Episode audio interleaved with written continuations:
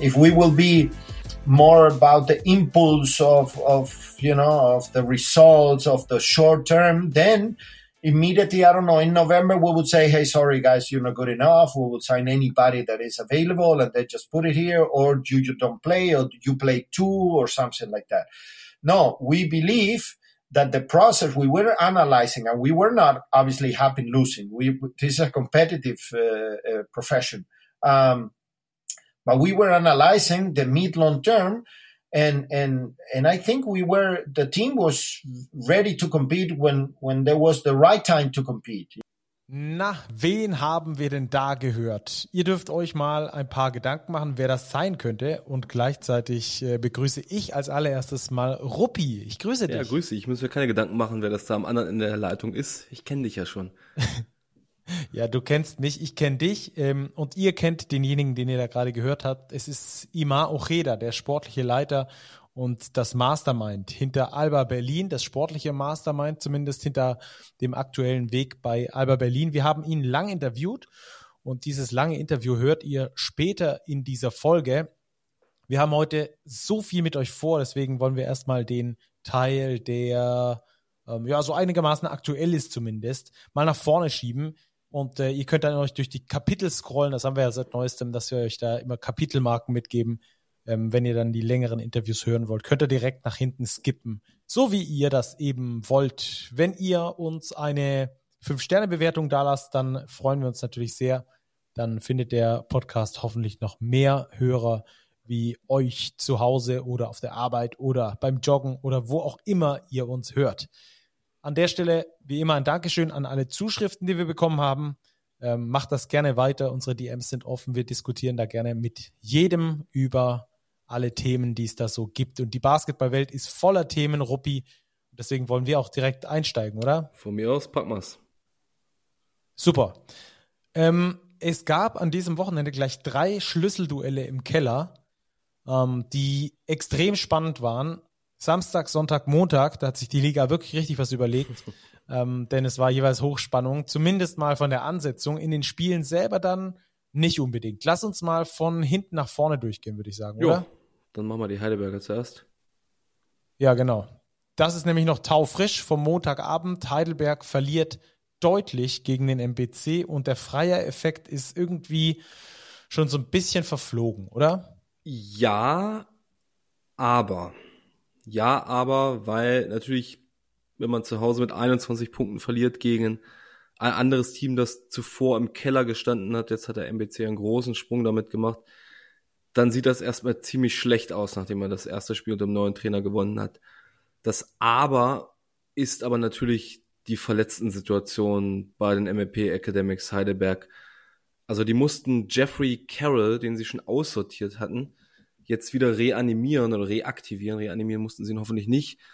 Dafür, damit sie eine halbwegs konkurrenzfähige Mannschaft stellen, hat sich auch ausgezahlt. Der hat gleich ganz ordentlich gespielt, 16 Punkte gemacht aber nichtsdestotrotz Riesenprobleme. Also wir haben es schon thematisiert, Tim Coleman ist die ganze Saison raus, Vincent Kestelot mit dem Kreuzbandriss haben die Heidelberger auch T-Shirts getragen, um ihm da Mut zu machen zur Genesung. Jetzt ist Paul Zipser auch noch raus, Akim Vargas hat sich im Spiel verletzt. Das ist unheimlich schwierig, da jetzt halbwegs mitzuhalten. Und ich glaube, da braucht Heidelberg Zeit, ein gutes Heilfleisch und sicherlich auch noch eine Nachverpflichtung. Hieß das ein offizielles Wort? Heilfleisch? Wenn nicht, habe so? ich das jetzt gegründet. äh, können wir mal im Duden nachschauen. Dann äh, wünschen wir das. Das wünschen wir auf jeden Fall den Heidelbergern. Es ist schon krass, ja. Ähm, gibt es übrigens. Ähm, Duden. Heil, bitte? Es gibt das Wort im Duden. Heilfleisch. Ah ja. Na dann. Glaube ich dir das mal, deiner Google-Recherche. ähm, äh, ja, die Heidelberger haben Riesenprobleme personeller Natur natürlich. Ähm, absolut äh, krass. Mal gucken, was bei Akim Vargas rauskommt. Ähm, sah im ersten Moment gar nicht wild aus. Ähm, Im zweiten dann schon, wo er rausgestützt werden musste. Wir hoffen, dass es da nicht zu so schlimm ist. Ähm, alles in allem hat man total gemerkt in diesem Spiel, wie sehr Ingo Freier möchte, wie sehr er seine Idee von Basketball versucht, in diese Mannschaft reinzugeben. In jeder einzelnen Timeout hat man das gehört, wie er mal um mal seine Prinzipien erklärt hat. Ähm, und irgendwie hat diese Mannschaft das aber nicht umsetzen können. Vielleicht hatte sie zu viel im Kopf von dieser Woche unter Ingo Freier, äh, weil er einfach sehr viel umgestellt hat. Aber insgesamt ist das ähm, nicht das gewesen, was man aus Heidelberger Sicht, glaube ich, hat äh, sehen wollen, weil es wurde versucht umzusetzen, aber es wurde dann, ja, ich würde fast sagen, schlecht umgesetzt, diese Idee von Ingo Freier. Und ähm, dann hat der MBC daraus eine brutal starke Offensive kreiert, unfassbar gut getroffen ähm, und deswegen dann am Schluss auch verdient, auch in der Höhe verdient gewonnen. Hat man immer wieder gesehen, die ähm, Heidelberger kollapsen sehr stark auf eine Seite, dadurch ist die Weak Side sehr frei und wenn die Rotationen dann nicht stimmen, ähm, dann hast du halt jedes Mal den Schuss aus der, von der Weak Side. Da kam bestimmt drei, vier, fünf Dreier reingesegelt ähm, von dort. Oder sie haben dann gewartet und dann über den Closeout den Gegenspieler geschlagen ähm, und daraus dann kreiert. Obwohl äh, der MBC 23 Turnover hatte, da hat das so ein bisschen ähm, gefruchtet, was die, was die Heidelberger gemacht haben mit diesem High Pressure in der Defense. Hat es am Schluss dann aber trotzdem nicht gereicht. Und ähm, der MBC, ja, der befreit sich so ein bisschen von da unten, hat jetzt drei Spiele, äh, drei Siege Vorsprung auf die MLP Academics Heidelberg plus eben diesen deutlichen direkten Vergleich. Also sie müssten dann schon viermal verlieren, ähm, viermal öfter verlieren als die Heidelberger. Die haben sich damit äh, auf jeden Fall einen großen Gefallen getan, ich, da in Heidelberg zu gewinnen. Ich fand die Ansagen von Ingo Frey in den Auszeiten extrem interessant, weil sie ja wirklich konkret waren und weil man auch sich da etwas drunter vorstellen können. Es war jetzt nicht einfach nur hier kämpfen und rebounden, es war aber auch nicht spielt four down mit dem Staggered Screen und man wusste gar, gar nicht genau, wenn man jetzt kein absoluter Experte ist und sich da jedes Play scoutet, was da gespielt wird, sondern er hat wirklich direkte Anweisungen gegeben, so mit dem Blitzen, mit dem auf Stil gehen, das fand ich echt total spannend. Ja, fand ich auch. Ähm, werdet ihr sicherlich auch in den nächsten Übertragungen der Heidelberger noch hören, ähm, wenn ihr dann die Timeouts mit reinlauschen könnt bei deinen, dann tut das auf jeden Fall. Es lohnt sich immer. Also Heidelberg nicht ganz so gut abgeschnitten. Ähm, wir haben auch eine Partie gehabt, wenn wir am Sonntag dann äh, gucken, Göttingen gegen Tübingen. Ähm, auch da hat die Auswärtsmannschaft gewonnen. Auch da war es überdeutlich in einer Begegnung, die ja, die Tübinger Probleme offenlegt, die ebenfalls verletzungsbedingt ähm, extreme Schwierigkeiten haben und gleichzeitig irgendwie so in den letzten beiden Spielen auch nicht das Energielevel, um in der Liga zu bleiben. Ja, für Tübingen wird es jetzt langsam ein bisschen enger. Also ich glaube nicht unbedingt an sowas wie Aufstiegseuphorie, dass sich das so lange durchzieht. Zumal ja auch die Kader dann zur Hälfte ausgetauscht werden, weil die Tübinger noch eine relativ hohe Kontinuität hatten, die vielleicht am Anfang ein bisschen hilft. Es hilft vielleicht auch, dass die Spieler noch nicht ganz zu 100 Prozent durchgescoutet sind. Da haben sie viele knappe Spiele verloren, die ihnen jetzt, glaube ich, umso mehr wehtun, weil momentan sind sie auch angesichts der Verletzungen nur schwerlich konkurrenzfähig. Aber war das ein wichtiger Sieg für Göttingen? Boah, also die sahen wirklich übel aus in den vergangenen Wochen. Und das war eigentlich ein Must-Win-Game für sie. Auch gerade, weil ich unter anderem denke, dass Heidelberg dann noch rauskommen wird da unten. Ganz, ganz, ganz wichtiger Sieg für sie. Olivier Foucault hat nach dem Spiel natürlich die Mannschaft gelobt und auch die Offensivleistung, aber hat auch nochmal den Hinweis gegeben, dass es nicht die Offensive ist, die das Problem war in den vergangenen Wochen, mit der sie Spiele gewinnen, sondern dass sie defensiv eine Schippe draufpacken müssen, mindestens eine. Schon wieder 95 Punkte kassiert in Tübingen, aber 116 gemacht, starke Guard Power da gehabt.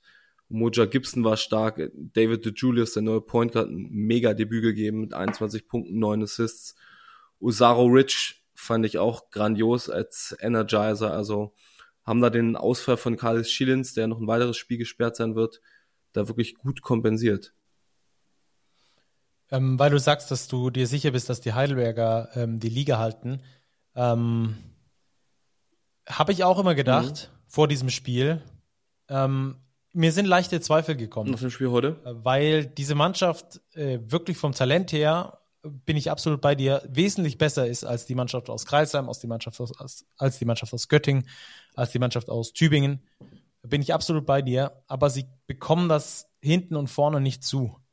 Ähm, sie kriegen mhm. das nicht zu einem, zu einem Team, zu einem Teamplay. Und entsprechend bin ich heute schon das erste Mal, glaube ich, so richtig sorgenvoll ähm, bei den Heidelbergern. Aber wenn das System greift, warum nicht in ein paar Wochen, dann holen sie vielleicht die, die wichtigen Siege, bin ich bei dir. Bleibt zumindest spannend. Ähm, aber Göttingen gewinnt auf jeden Fall in Tübingen, ähm, die nach dem Spiel gegen den MBC jetzt auch noch die Begegnung gegen Göttingen verlieren und äh, auch relativ weit unten reinrutschen, allerdings noch einen Sieg Vorsprung haben vor Heidelberg und Kreilsheim. Wobei wir beim damit beim nächsten Team wären, beim nächsten Keller-Duell Kreilsheim gegen Braunschweig. Kreilsheim eine richtig gute erste Halbzeit gespielt, vielleicht die beste erste Halbzeit, die sie äh, in dieser Saison gespielt haben, um dann aber mal so richtig abzuflachen, aber so richtig. Ähm, Braunschweig schafft es, Energielevel hoch zu, zu, zu zerren. Man hat gemerkt, diese, diese Heidelberg-Niederlage war für die Braunschweiger schon ein Wirkungstreffer. Ähm, aber die Braunschweiger haben dann reingefunden, Energie gezeigt und das Bedenkliche an Kreilsheim finde ich, immer wenn sie, wenn eine Mannschaft physisch spielt gegen sie, dann knicken sie ein.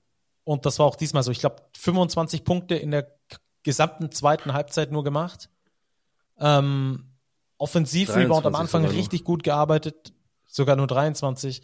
Ähm, am Offensivrebound richtig gut gearbeitet in der ersten Hälfte. In der zweiten Hälfte war davon quasi nichts mehr zu sehen.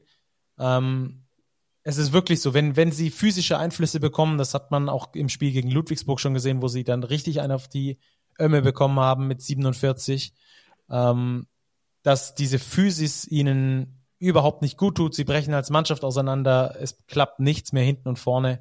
Und ähm, ja, ich glaube, das ist das allergrößte Sorgenkind. Ich weiß nicht genau, wie Kreisheim es schaffen soll, ähm, die Klasse zu halten, stand jetzt. Mit Brandon Childress ähm, in der Form auf jeden Fall nicht. Ja, 0 von, 0 6, von 16. Äh, genau, hat er nicht das Spiel davor auch 0 von 12 oder sowas gehabt? Genau, Unfassbar. ja, war jetzt, glaube ich, übergreifend 0 von 16 äh, in zwei Spielen. Und ähm, auch so ein Spieler, der gegen eine physisch stabile Mannschaft dann häufig Schwierigkeiten hat reinzukommen. Man hat gemerkt, er hat viel überlegt, hat erstmal keine Würfe genommen, hat sie dann hinten raus doch genommen, ist dann erzwungen, weil er der Mannschaft helfen wollte. Unterstelle ich ihm jetzt mal. Ähm, und, und es hat einfach hinten und vorne nicht funktioniert. Ähm, und, und nur um ein kurzes Rechenbeispiel aufzumachen, à la Robert Häusel, der ja heute leider nicht mit dabei ist, Grüße gehen an der Stelle raus, aber der rechnet ja immer so gerne. Ähm, die Hack Romanos Kreisel haben noch 17 Spiele und wenn wir davon ausgehen, dass mindestens 10 zum Klassenerhalt reichen, dann müssten sie in der Rückrunde sieben Spiele gewinnen. Sie haben schon drei Spiele ausgetauscht plus den Coach. Ähm, ich sehe aktuell nicht, wie diese Mannschaft sieben Spiele in der Rückrunde gewinnen soll. Und wenn es ganz schlecht läuft, so wie vergangene Saison, dann brauchst du sogar zwölf Siege, um in der Liga zu bleiben. Ähm, dann bräuchten sie noch neun. Das heißt also, dass sie jetzt mehr als jedes zweite Spiel gewinnen müssten. Also die Siegwahrscheinlichkeit müsste oder die die Siegesquote müsste von unter 18 Prozent jetzt auf 50 Prozent klettern, um überhaupt noch eine Chance da, zu haben, die, die Klasse also zu halten. Grundsätzlich bin ich bei dir, es gibt ein kleines Ja, aber diesmal. Die Liga ist eine mhm. unfassbare Zweiklassengesellschaft dieses Jahr. Also die sich wirklich auf Platz neun teilt von Bonn zu Oldenburg, einer deutlich positiven zu einer negativen Bilanz. Siehst du denn Heidelberg, Tübingen, Göttingen, Siehst du die zehn Spiele gewinnen am Ende der Saison? Also kann man für jeden den Case machen, aber vielleicht reicht es auch mit etwas Könnte, weniger. Aber nichtsdestotrotz für mich Kreisheim der Abstiegskandidat Nummer eins. Ja, allein wenn du irgendwie gegen, gegen die unteren fünf gewinnst, hast mhm. du schon mal deine fünf Siege. Ähm, und der MBC beispielsweise hat jetzt gegen Tübingen gewonnen, hat gegen Heidelberg gewonnen, hat gegen Kreisheim verloren. Okay. Ähm, äh, es ist eine schwierige Rechnung, aber ähm, selbst wenn du nur neun Siege brauchst, sie, müssen sie irgendwo herkommen. Ja. Und ich sehe aktuell nicht wirklich, wo sie herkommen sollen. Aber ähm, es haben sich auch Mannschaften schon verändert, es haben sich Mannschaften schon entwickelt. Ähm, wir dürfen durchaus weiter gespannt sein. Im Keller ist es wie immer spannend. So ist es. So, dann lass uns noch ganz kurz über zwei Topspiele sprechen an diesem äh, Spieltag. Bayern gegen Chemnitz. Die Bayern schlagen die Chemnitzer ähm, nach einem harten Fight, bleiben trotzdem Zweiter, Chemnitz Erster. Jo, äh, Chemnitz überragende Saison, immer und immer wieder sagen. Was sie noch nicht geschafft haben, ist so ein Sieg gegen eine absolute Spitzenmannschaft. Da haben sie ihre drei Niederlagen bezogen und auch jetzt gegen die Bayern waren sie konkurrenzfähig über weite Phasen, waren auch auf Augenhöhe sehr lange.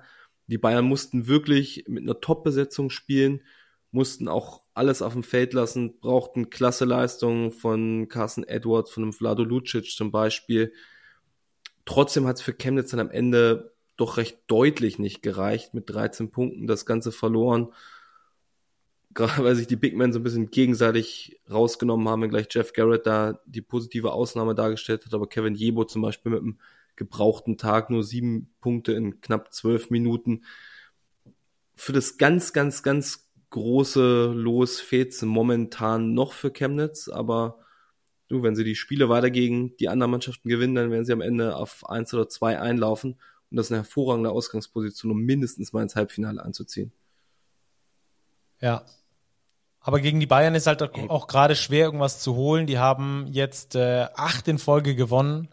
Ähm, wir hatten das schon häufiger in der Euroleague häufig sogar thematisiert, dass es immer besser läuft, dass es irgendwie ineinander greift. Jetzt ist es tatsächlich so, ähm, dass es äh, immer besser ineinander greift. Ähm, in der BBL noch mehr zu sehen. Ähm, jetzt acht Siege in Folge. Die Bayern sind ähm, klar die beste Mannschaft der Bundesliga. Ich kann ja mal ja. ganz, ganz, ganz klein wenig vorweggreifen. Nächste Woche haben wir eine ganz coole Folge. Wir haben eine Umfrage gemacht unter den Sportdirektoren unter anderem mit der Frage, wen sie als Meister sehen. Und bislang von den Rückmeldungen, die wir bekommen haben, ist 100% Quote, dass der FC Bayern München deutscher Meister wird. Also das ist schon ziemlich eindeutig. Ja.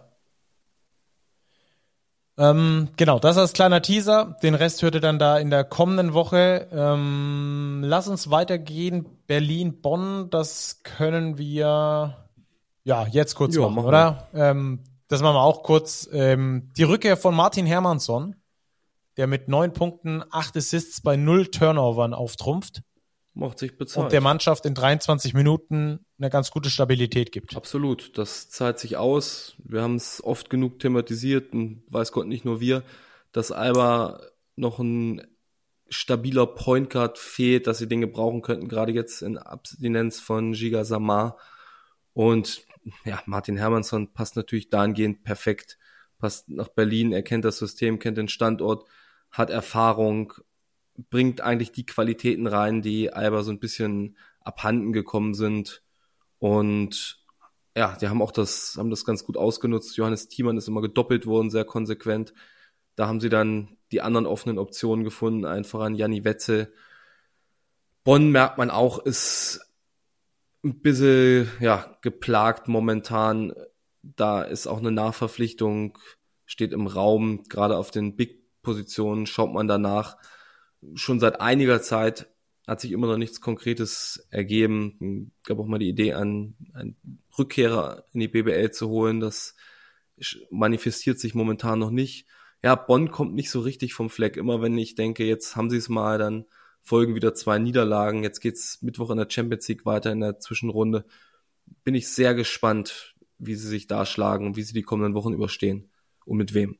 Ja, wir haben sehr viele Zuschriften äh, vergangene Woche bekommen, weil Kennedy bei uns nicht in ja, der Starting so, Five war. war mein Ding, war mein Ding. Ich habe in erwähnen wir ihn dieses Mal. Ähm, hatte dieses Monster Double Double in der vergangenen Woche. Dieses Mal hat er 19 und 5 aufgelegt. Dazu vier Assists. Der geht gerade voll durch die Decke.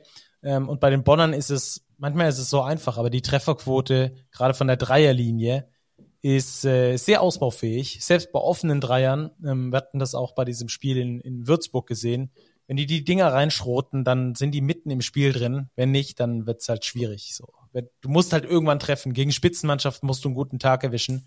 Wenn du den nicht hast, dann verlierst du halt am Schluss. Aber ich finde, gegen Alba kann man gegen auch Alba verlieren. Kann man verlieren mit acht, mit, die waren kompetitiv. Das ist genau, alles in Ordnung. Absolut. Absolute, richtig gute Leistung abgeliefert. Ja, ja so ist es dann halt. Und bei Thomas Kennedy habe ähm, ich, ich habe mich an der albernen Sache orientiert, dass ich nur Spieler aus Gewinnerteams nehmen wollte, was Quatsch ist, weil also ja, ist schon ja, okay. Ist okay grundsätzlich, das ist ja aber schon ein Grundsatz. Meine, wenn er wenn er so stark war und es nur wirklich nicht an ihm lag und dann finde ich hätte er sich auch die Nominierung verdient gehabt, aber jetzt Hätten wir uns viele Zuschriften gespart. Genau, genau, genau. Die Bonner Fans sind sehr auf der Hut, äh, dass wir die richtigen in die Starting Five wählen. Grüße gehen raus an alle Fans der Telekom Baskets. Ähm, zu Alba Berlin hört ihr gleich noch mehr. Übrigens sehr interessantes auch. Können wir jetzt schon mal anteasern mit Ima Ocheda, der auch darüber gesprochen hat, dass es eigentlich nicht geplant war, mit zwei so jungen Point Guards in die Saison zu gehen, ähm, dass er da andere Pläne gehabt hat und äh, warum sich das dann schwierig gestaltet hat. Das hört ihr genauso wie ähm, ein paar andere Sachen. Dazu aber gleich mehr. Jetzt erstmal kurz rein, Ruppi in den Two-Minute-Drill. Bamberg gegen Ulm. Die Ulmer ziehen das Ding am Freitagabend relativ knapp, aber verdient, ja, oder? gefühlt knapp, faktisch eigentlich auch verdient. Ähm, es war lange Zeit ein enges Spiel. Bamberg hat das auch gar nicht schlecht gemacht, ganz vernünftig gespielt, auch gut verteidigt, lange Phasen.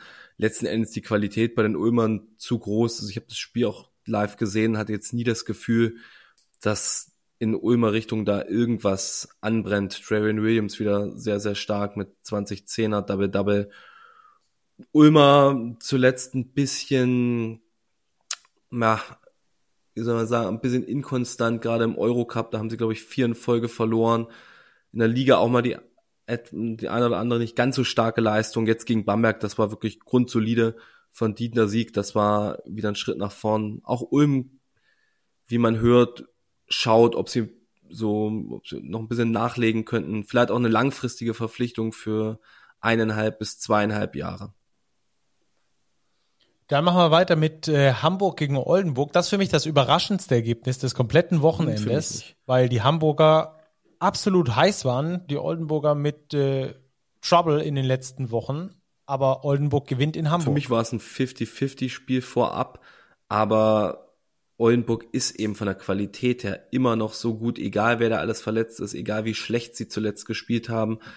Da ist noch eine richtig, richtig gute Substanz drin. Äh, Sean D. Brown konnte gar nicht daneben werfen, aber ich fand vor allem Gino Crandall unfassbar gut. Das Spiel total kontrolliert. Hamburg hatte nie den Run, den sie in den vergangenen Wochen immer hatten. Also Oldenburg gleich sich abgesetzt und danach das Ding gezogen, nie rankommen lassen, sehr solide verteidigt, ähm, gute Allround-Leistung einfach vom Team. Erwähnenswert noch, es war Wobos 400. Bundesligaspiel, also das ist schon aller Ehren wert. Da steht er jetzt auf Rang 20 All-Time. Mhm. Die zweitkälteste Mannschaft der Liga bleibt auch weiterhin kalt. Rostock verliert gegen Würzburg. Tja, Rostock bereitet mir einige Rätsel. Ich finde die Mannschaft gut, ich finde die gut gecoacht, ähm, die spielt auch ganz vernünftig zusammen, aber sie spielen jetzt auch nicht mehr in Doppelbelastung, aber ja, sie verlieren ein bisschen. Problem sicherlich gerade ist, dass Derek Edson Jr. durch so ein kleines Tal schreitet, was ja auch verletzungsbedingt ist. Er ist ja jetzt das vorvergangene Spiel wiedergekommen, da schon noch nicht so richtig drin gewesen, jetzt wieder eine sehr schwache Partie, zwei von zwölf aus dem Feld, fünf Punkte nur gemacht. Und wenn dein wichtigster Mann eine Krise hat, dann ist das schwierig zu kompensieren. Und auf der anderen Seite, Würzburg ist natürlich wahnsinnig gut die Saison. Also ganz, ganz starke Mannschaft. Zach Sayers kommt zurück, wie er zurückkommt, gleich mit 21-9.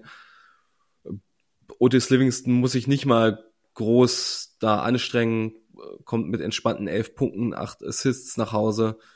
Javon Bess, einer unserer Lieblingsspieler, auch der kann ich übrigens sagen, wird bei dieser Sportdirektoren-Umfrage ein ums andere Mal erwähnt.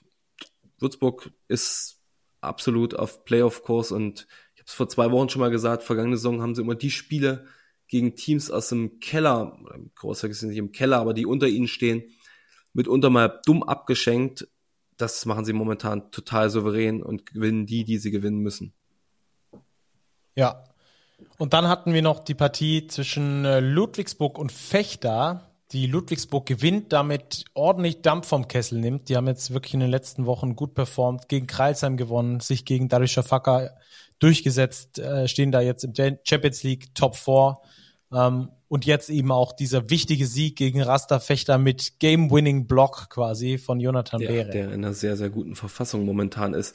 Dass in Ludwigsburg mal so wie Dampf auf dem Kessel ist, das ist das gleiche Thema wie vergangene Saison, kapiere ich nicht so ganz. Sie haben mal Versteh ärgerliche Niederlagen drin, klar, aber ey, die spielen richtig gut, die holen ihre Ergebnisse, die sind jetzt wieder in der Zwischenrunde von der Champions League, die sind in der Liga absolut top dabei. Vom Net-Rating sind sie noch viel besser als die eigentliche Siegzahl aussagt. So, und da kann ich immer gar nicht nachvollziehen, dass da jedes Mal so viel Druck drauf ist. Gut, jetzt haben sie nochmal nachgelegt, mit Michael Hughes noch einen Center geholt aus Litauen von Sibet Jonava. Das ist, der sah auch zumindest auf den Fotos noch einer ordentlichen Kante aus. Der kann da sicherlich auch nochmal helfen, um da die Rotation auf Big zu vertiefen. Und Fechter, ja, ja ich alles, glaub, alles äh, okay. In Ludwigsburg kann man verlieren. Genau, Fechter kann mal verlieren. Ähm, die haben jetzt zuletzt äh, auswärts ihre Siege geholt, auch in Ulm unter anderem gewonnen und sowas. Also die beweisen schon, dass die da eine Mannschaft sind, die in die Playoffs, Play-ins reingehört. Ähm, auf jeden Fall ein Top-Spiel auf, auf geilem Niveau, das auch richtig, auch richtig Laune bereitet hat. Genau.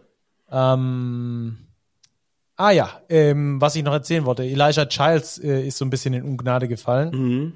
Bei den MHP-Riesen. Ich weiß nicht, ähm, wenn jetzt ein neuer Big Man nachgeholt wird auf der Big Man-Position als Ausländer vor allem, dann ähm, könnte das auf jeden Fall schon mal darauf hindeuten, dass er vielleicht nicht mehr ganz so oft zum Einsatz kommt. Da waren sie mit der Defensivleistung einfach nicht zufrieden, was auch völlig zu Recht ist. Ähm, sie brauchen ein Gegenstück zu Eddie Edigin und vielleicht ist da ja Hughes der Richtige ähm, oder zu Edigin Beere ähm, dann da noch irgendwie ein Big Man, der auch mal die Kanten raushalten kann. Da haben sie größere Probleme, vor allem in der Champions League gehabt. Ähm, aber umso ähm, bedeutender, wenn sie da jetzt nochmal nachverpflichtet haben. Mal gucken, was da am anderen Ende dann passiert, am Ende der ähm, Abgänge. Ähm, okay, dann lass uns rübergehen zur Starting Five äh, des äh, Spieltages. Hier ist für euch die Big Starting Five. Und los. Und los. Die hat uns Robert mitgebracht. Das ist sein Vermächtnis. Auch wenn er jetzt hier nicht physisch zugegen ist, lebt sein Geist doch fort mit der Big Starting Five. Also Beschwerden aus Richtung Bonn bitte an ihn richten diesmal. Ausschließlich.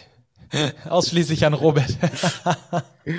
Point Guard David de Julius, sein Debüt für die BG Göttingen, 21 Punkte, 4 Rebounds, 9 Assists plus der Sieg. Dann hat er sich so ein bisschen zurecht geschummelt in sechs Sayers auf Shooting Guard geschoben, in Würzburger auch gibt sein Comeback, 21-9, sehr, sehr stark. Small Forward nimmt er einen aus der Heimat, Wladimir Lucic von den Bayern. Den hat's auch gebraucht in Chemnitz. Absoluter Leader, Führungsleistung von ihm, 13 Punkte, 9 Rebounds, 3 Assists, 90, 19er Effektivität und ein Plus-Minus von 23, mit Abstand der beste Wert im Spiel. Power Forward, den habe ich live gesehen am Wochenende, Shawnee Brown aus Oldenburg, 25 und 6, eine 31er Effektivität. Der hat einen Wurf daneben gesetzt aus dem Feld. Ich glaube, 10 von 11 waren es final. Und Center Janni Wetzel aus Berlin, 22 Punkte, 6 Rebounds. Wie Shawnee Brown, 10 von 11 aus dem Feld. Effektivität von 29. Und heute Abend, so am Montagabend, fand ich, hat Stefan Jelks vom MBC auch noch ein sehr, sehr gutes Allround-Spiel gemacht. Also wenn es noch einen Sixth Man braucht, dann darf der sich da gerne auf die Bank setzen und mit dem Handtuch wedeln. Ja, oder Isaiah Wiley, der auch ein richtig gutes Spiel ja. abgeliefert hat. Äh, ich glaube 25 10. und 10 und dazu vier Blocks. Ähm, der war wirklich everywhere, hatte nur ein bisschen wenig Support von seiner Mannschaft. Also der wäre vielleicht auch noch ein Kandidat dafür. Aber das also unsere Big Starting Five für dieses Wochenende presented by Robert Heusel. okay, dann äh, haben wir die nächste Kategorie für euch. Hier ist für euch der Tipico-Tipp der Woche. Und da sieht's aktuell gar nicht so richtig gut aus bei uns. Wir stehen aktuell beim Kontostand von 86,70 Euro. Es läuft irgendwie nicht so richtig. Und wir müssen uns mal wieder, glaube ich, ein bisschen ähm, ja, bessere, besser orientieren. Ähm, es ist äh, schwierig, äh, auch an diesem Wochenende wieder eine entsprechende Partie zu finden, wo wir sagen, oh, das wird auf jeden Fall was. Aber ich glaube, ähm, es wäre eine Idee. Hm. Also es gibt, finde ich, ein paar interessante Quoten, finde ich. Fangen wir, Hau mal raus, an genau. Freitag. Ja, über die Quoten sprechen wir gar nicht. Jetzt, äh, wir machen, wir machen, ähm, wir, wir, wir gucken erstmal nach der Begegnung okay, an sich. Okay, es gibt interessante Begegnungen, sagen wir es so. Ja, genau. MBC gegen Bonn, wo sicherlich nominell Bonn der Favorit ist. MBC hat aber zuletzt gut performt, Bonn sehr inkonstant. wissen, dass Weißenfels immer auch mal für so ein Plus 30 gut ist, genauso für ein Minus 20. könnte man im Auge behalten. Oldenburg gegen Ludwigsburg, wo Ludwigsburg, gehe ich von aus, eine etwas niedrigere Quote, auch wenn wir nicht drüber sprechen, haben wird. Und die Oldenburger aber ja sich auch mit kleiner Rotation langsam finden.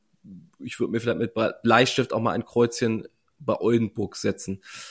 Heidelberg gegen Chemnitz ist, glaube ich, sehr deutlich, ebenso wie Ulm gegen Tübingen. Göttingen gegen Rostock ist für mich too close to call. Braunschweig gegen Bamberg ebenso. Die Bayern gegen Kreisheim muss man, glaube ich, nicht thematisieren, außer man glaubt jetzt, dass Kreisheim da den Sieg entführt und möchte damit reich werden. Fechter gegen Hamburg, ja, schauen wir mal. Aber das interessanteste Spiel ist womöglich Würzburg gegen Alba Berlin. Das gab es am vorvergangenen Wochenende erst in Berlin. Da hat Alba knapp gewonnen. Würzburg hat sich gut geschlagen. Ist also nicht in so einer krassen Außenseiterrolle jetzt im Heim-Rückspiel. Aber sie haben auch noch gegen kein Top-4-Team gewonnen. So ein bisschen das Chemnitz-Problem. Was hältst du von einem Zehner auf Alba? Sehr gut. Ähm, es war auch das Spiel, das ich am interessantesten fand. Ähm, Gerade dadurch, dass es äh, neulich erst gespielt wurde. Würzburg ist heimstark. Alba ist ähm, aber, glaube ich, die bessere Mannschaft. Könnte äh, eine gute Begegnung werden. Zehner auf Alba ist damit äh, eingebucht. Sehr gut. Das ist dann auch das Ende unserer kleinen Werbung. 18 plus. Erlaubt nach Whitelist. Suchtrisiko. Hilfe unter bovai.de. So, dann hätten wir das also auch noch zur Aktualität abgehakt. Und jetzt haben wir für euch ein äh, längeres Interview mit Ima Ojeda, dem Sportdirektor von Alba Berlin, der uns einen Deep Dive in die Euroleague gibt, in seine Kaderplanung und, und, und. Super, super spannend. Ähm, und dabei dürfen wir euch äh, jetzt schon mal viel Glück und, äh, nee, eigentlich nur viel Spaß wünschen. Viel, viel Glück, Glück. Äh, braucht er nicht. Das kriegen sie schon hin. Uh, Imar, how satisfied are you with the season so far from Alba Berlin? Well, uh, obviously it's a difficult season for us, but we I knew that I expected. Uh, it's uh, seven new players, two players that only have been here one year, Gabri Procida and Yanni Wetzel, uh, and losing uh, important key players, not especially Luke Sigma. So uh, in order to the way we play, so we knew we will need a lot of time to to rebuild, to compete, to be able to teach the people how we uh, we do the things, you know, and there is a little different basketball wise. Uh, and uh, so we came back to probably year two of my uh, experience here in Berlin or something like that, year one, year two. So, um, uh, yeah, even though uh, we are qualified for the for the top four, the the, the Pokal top four, I think this is a great news. Um, and we're fighting and competing to stay, you know, uh, as high as possible in the BBL. Uh, and um, and yeah, in the EuroLeague, we're we're we're suffering some days uh, better than others uh, and competing and uh, but uh, but yeah i'm i'm i'm happy I, am expected mm-hmm. so it's year one or year two in your experience from probably like a new cycle for two to three exactly. years mm-hmm. what exactly was the goal this year in this in this cycle and what could be the goal in the end i mean we've all see, saw yep. what happened at the last cycle in the end that you're dominating the league, winning everything. So, what's the goals yeah. uh, this time? Well, obviously, uh, in this uh, business, right, or I think in life, but in this business for sure, everyone want uh, you to or or want to just win everything, right, and be always there and be always competitive and be always the best team, you know, and uh, but we all know that this is impossible. What what really surprised me is that when when it's not ha- everyone you know make this reflection. It's not possible to be always you know the best and be always winning right? So so and uh but then when it's happening in the process then people get surprised and say like yeah but there's always bad. Yeah but but but. No it is like that you know and uh um and i think we really need to appreciate what we have had the last years, right? Because uh, we were able to build something with a style and also make it you know worth it uh, for for even win titles right? So so i think that was that was a very good stretch. Um, and it's not that now we decide out of the blue or out of nothing then we say okay we were going to start a new cycle. No i mean the cycle end for different reasons because players some players left um, and uh, and um, and uh, obviously you know so we had to to react to that. And what I think it makes, uh, you know, Alba what, what it is, is like that we are not going to try to um, sacrifice our values in order to try to keep this momentum going because we think you cannot do it, you know, so you cannot do it. You cannot go to the short term. And I will put an example. Uh, I could have go to try to sign. I want Mauro Law as a experienced point guard, and then uh, Giga Zamar and Mateo Spagnolo. Okay, um, but I Mauro left at the end, and I couldn't find a point guard that is a good fit for us. Uh, I could have some pointers maybe uh, that are not super good uh, fit, or maybe not long mid long term for us and try to see if we can win more games this season. Uh, but I think it was not worth it because there's never guarantee that that player will help you to win more. Okay, and uh, and our values are we want mid long term. We wanna we wanna play in a in a in a particular style, and that needs time to be built. So we decide to go with the young guys. Um, now appears an opportunity, and then we restructured that uh, but my point is, um, we had to, you know, start over this cycle and are we're competitive and, and we have illusion. And the plan is, the goals are try to build, try to be a better team at the end of the season. Uh, try to compete more in our style that we still suffering a little bit to, to play as we like. Um, and build a competitive team that is able to win title or at least compete for the titles in the year two or year three. Um, and um, yeah, that's that's the goal. So um, Alba Berlin is losing this year a few games more than in the past. So a lot of people uh, think about uh, what is happening there, and um, they start to question even the coach Israel Gonzalez. So what role does he have in this uh, cycle? Well, I mean, last year I think we lose only three games in the regular season in the BBL, and that was the record. And we were out in the quarterfinals of the of the league. So, I mean, I don't see the point of going again short term.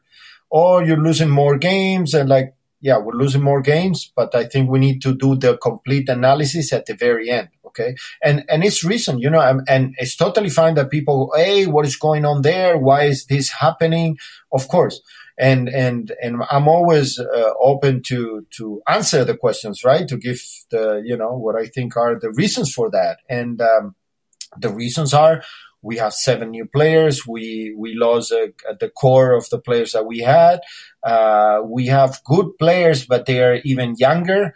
Uh, so nobody is, you know, uh, having, let's say, two guys 20, 21 years old as the, as the pointers.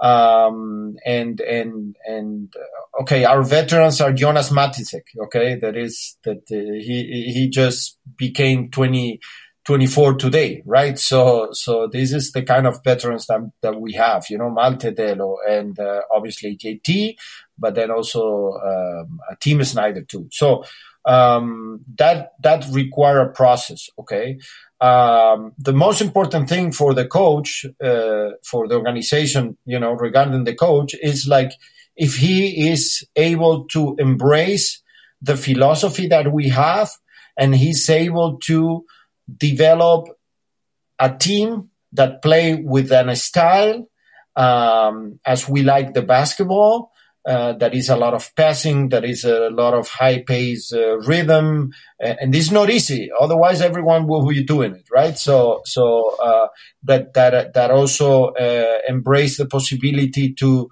to um, see the the the the the, the beauty of having talent players that right now are making maybe more mistakes, you know, that doesn't allow you to win more games, you know, with the young guys. I mean, I'm pretty sure that in some years, you know, we will be saying, oh, we had Mateo Español, or yeah, that same way that we were, oh, we had Fontecchio that is now in the NBA or many others, right? So, so, you know, and, and, and Israel Gonzalez is, is totally embracing that. It's, it's having a very difficult role because he's the one that is there, you know, in front of everyone, uh, trying to to compete and trying to do everything and losing the games, you know, and and and and you know, being in a spot that everyone can point at. Uh, but we need to just uh, analyze the way the team was playing the last two years with him, you know, and uh, and uh, and that he's the coach that embraced our philosophy. So so we're very very happy with him and the rest of the staff. Uh, so so yeah, no, we're you know he played a, a, very very important role for us, and he will continue uh, playing that role for sure for for long term. So talking about Spaniolo and the young guys, uh, how satisfied you are with their development? I think especially Spaniolo is making strides. Yeah. So um, yeah, uh, obviously it's. Um, okay, so we we it's not easy when you see that they need uh, a lot of let's say things still, you know, to to to I mean to be able to produce as a regular basis. But you see how they are improving, right? So what I mean is like in the past when we have young guys, they were surrendered by uh, so by by uh, veterans and so their limitations were not that visible. Okay, so now we're putting them in a difficult position. Okay, and that's also one of the reasons that Martin Hermansson is back. Okay, so um, uh, because now everyone is seeing like they have all the responsibility, the young guys. Um, and then the, the let's say still the, the the missing things that they have are more visible, right? So, um, but I'm very happy, you know, answering you know the, the question. I'm very happy, uh, especially in the case of of uh, Mateo Spagnolo, because um, you I think everyone can see how he started the season, all the let's say the pressure that he has and the problems that he has and now the solidness that he's getting right so he find a way to be able to to you know to to to do better things on the core every day to have more consistency to make less mistakes. And i'm sad uh, about uh, ziga zamar because he's out for two months already with a plantar fasciitis. And and and he he hasn't been able to go through that process. It was only beginning of the season all the struggling but he doesn't have the continuity uh, so, so okay, we're looking forward for him to come back and then have the same process.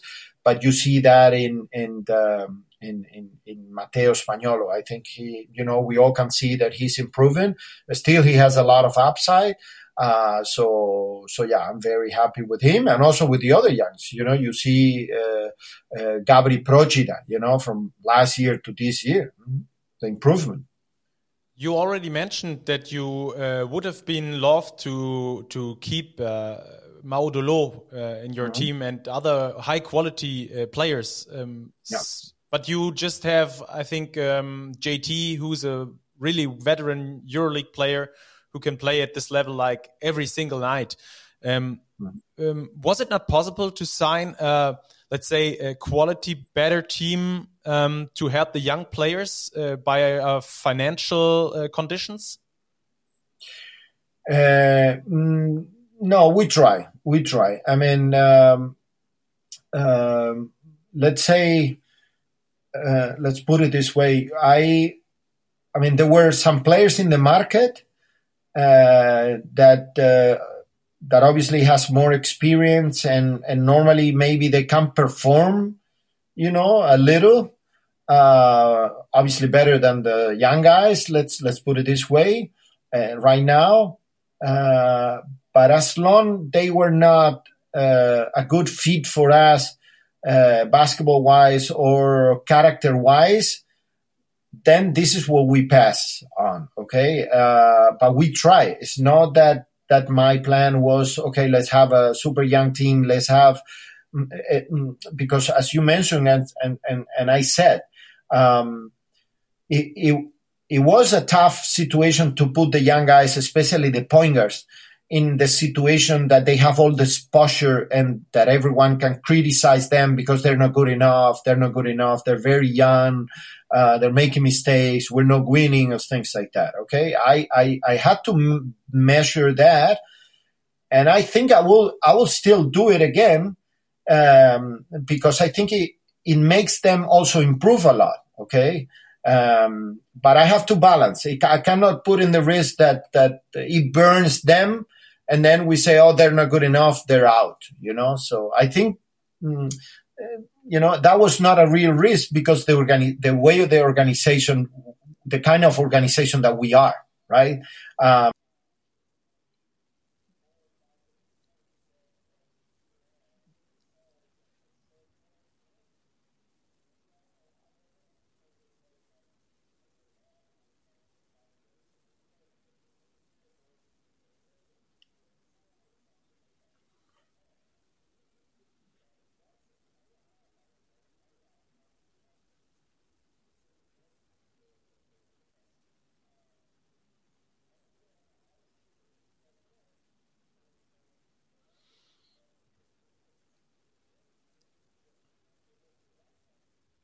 you know and and and again we were able to we're on the top four. This is not easy in, in the pokal with this system right? So uh, you play teams that can can beat you you know one day and that's it. You're out right? And uh, but i think you know the team did a, a good job. So um, we we tried to keep the players that we had. We couldn't. We tried to add some players that we think they were more ready to to compete now and to help the team to be more balanced with veterans and young guys but it was not possible okay? And it was not possible because the uh, uh, uh, different reasons. And people sometimes maybe they don't realize. For example uh, the the market is now more difficult for for some aspects. One is like after COVID in college, they are allowed to stay longer. Okay. So there's like two generations of senior college players that they didn't come out. Okay. So they stay, you know, they're doing the fifth year, you know, they, I also checked another player the other day and it was six years in college. Okay. This is one reason. The NBA increased the two way contracts. Okay. So now instead of two, it's three two way contracts. Uh, plus the Exhibit 10 and some other contracts that they can offer the players in the G League that they can make it to the team during the season. If they promise that, they keep a lot of players in the G League. Uh, the markets like uh, Australia or Japan, for example, are now super, let's say, attractive for the players. Okay. Um, not even mentioning that college is paying the players, so so they, they stay there, right? So the, a lot of kids go to college because they they make you know the money there also at the same uh, time that they make the the NCAA experience. So um, uh, this provoked, for example, that this year is the first time in history in the EuroLeague that there's more than five pointers making over two million net each this is the first time in history that has happened. Why? Because, you know, that's, if we talk about pointers, for example, you know, everyone was looking pointers. Milano was looking for pointers. Partizan was looking for pointers. Uh, Fenerbahce was looking for, so a lot of, uh, teams, you know, at the maximum level and the mid level, uh, were looking for pointers. They, they were not, you know, too many pointers there. So I'm, I'm really actually very happy that we secure you know, uh, young prospects, uh, players that for me are going to be a solid, very good, solid pointers in the future, like Tsiga Zama, that we secured him uh, two years ago. And this summer, Matteo Spagnolo, that we have been working for a little while on him. Okay. So, so that's, that's, you know, um, uh, part of the, of the, of the reality of the market right now. So you were talking about the EuroLeague, what's happening in the market there. Do you think your club can compete in the near future? And uh, what are the, the, the midterm goals there? Getting the A license, obviously, I think. Yeah. Well, um, I think the so the EuroLeague had a plan, okay, and with us, we we had a plan for um, uh, for certain time, certain years. You know, they came, they have a vision, uh, and um, and that vision was the system of getting the license. Uh, we um, have been fulfilling everything that was in the plan. Uh, and this required a lot of things arena um, um, people in the offices uh, to sell the product uh, let's say we're very in high standards uh, even comparing with others in social activities in, in youth basketball in, in integration with the city. Um, they just released the attendance. We are number nine right? So even though we're in the position 17 we're number ninth in attendance okay? That requires a lot of uh, a lot of uh, work. And i want to say thanks to berlin fans for for this also but that requires also a lot of a lot of work right so um and and uh, now you know the euroleague enter a phase that they're having changes, right? They changed the CEO, the structure, things like this. So everything is kind of posed, okay, there. Uh, but uh, but obviously we want to believe that they we fulfill our part and the EuroLeague will fulfill their part uh, and respect their part and um, and uh, and we will get the the permanent license whenever they are able to catch up with the whole procedure, right? Um, but it's true that now there's uh, like like uh, let's say opinions, right? And about like yeah, if if I think it comes from other cities that they don't have, you know, the, the the license or they don't have this plan already in place or something like that, and then they all want to do it when the team is the teams that are competing well. Let's put it this way, you know, they're using this. Okay, no, we're very competitive. Okay, the plan with the EuroLeague was not only about being competitive. I think we're very competitive with our capacities. Um, we have finished, I think, three or four times over Panathinaikos in the last uh, five years in the EuroLeague. Uh, I think we finish over Asbel every year, you know, and that we have competing in the in the EuroLeague the last year. We haven't been the last team in the. We didn't finish last any of these other five seasons. In some years ago, if we, um, if the war wouldn't be, uh, let's say, um, uh, Russia, Ukraine, or the concept that they took, it was different about the percentage of instead of of of cancel the games that were already played, you know. But the normal thing is about the percentage of victories like NBA is doing, like the BBL is doing, like everyone, but they took the different decision. We would have made the, the playoff, okay, because we were we were there, but uh, but we dropped down because they take two very good wins that we had that year, CSKA and and St. Petersburg, right? So um, I think we're competitive with our maximums, and we build something to be always more, more, and more competitive. In the EuroLeague, we were doing it. This year, we're coming back, as I said, year one year two.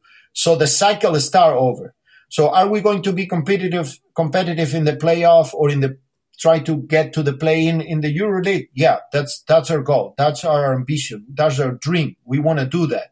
Uh, but we want to do it with our style, with a lot of German players in the in the team having, let's say, important roles, uh, and and you know, and, and that requires certain time. Okay. So yes, this year we might not be competing in the EuroLeague like the years before that every years we did better, better, better.